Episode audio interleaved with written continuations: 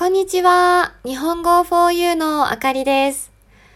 今日は日本語だけで話します。英語のスクリプトは私のウェブサイトに書いたので、読みたい人はウェブサイトを見てください。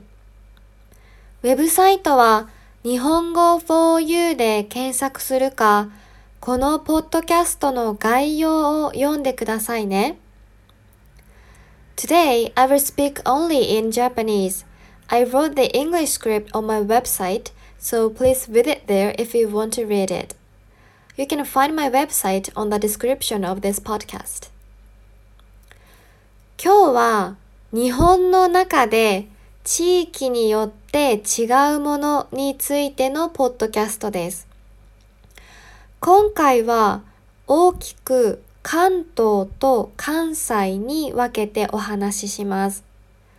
関東は東京より東、関西は東京より西にある地域のことです。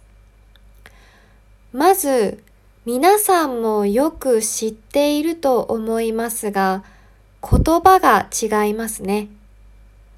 地域による言葉の違いを方言や鉛と言います。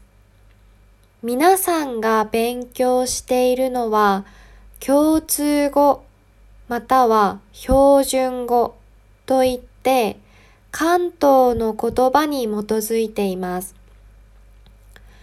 私の出身は山形ですが、山形にも面白い方言がありますよ。例えば、怖い。これは共通語だと scary の意味ですが、山形では tired の意味になります。おばあちゃんがよく言っていたのを思い出しますね。懐かしいな。あとは、交通ルールも少し違います。エスカレーターでは関東の人は左に並ぶのに対して、関西の人は右に並ぶんです。片側を開けるのは、急いでいる人がエスカレーターを歩いて登れるようにするためです。皆さんも旅行の際は気をつけて見てみてください。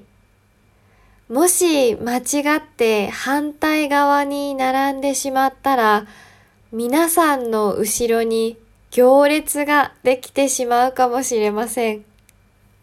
あ、本当はエスカレーターは両側にバランスよく並ばなきゃいけないので、ルールを守って利用しましょうね。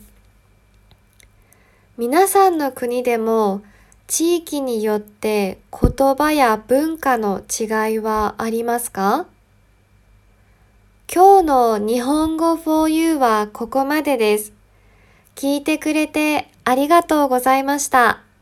またね。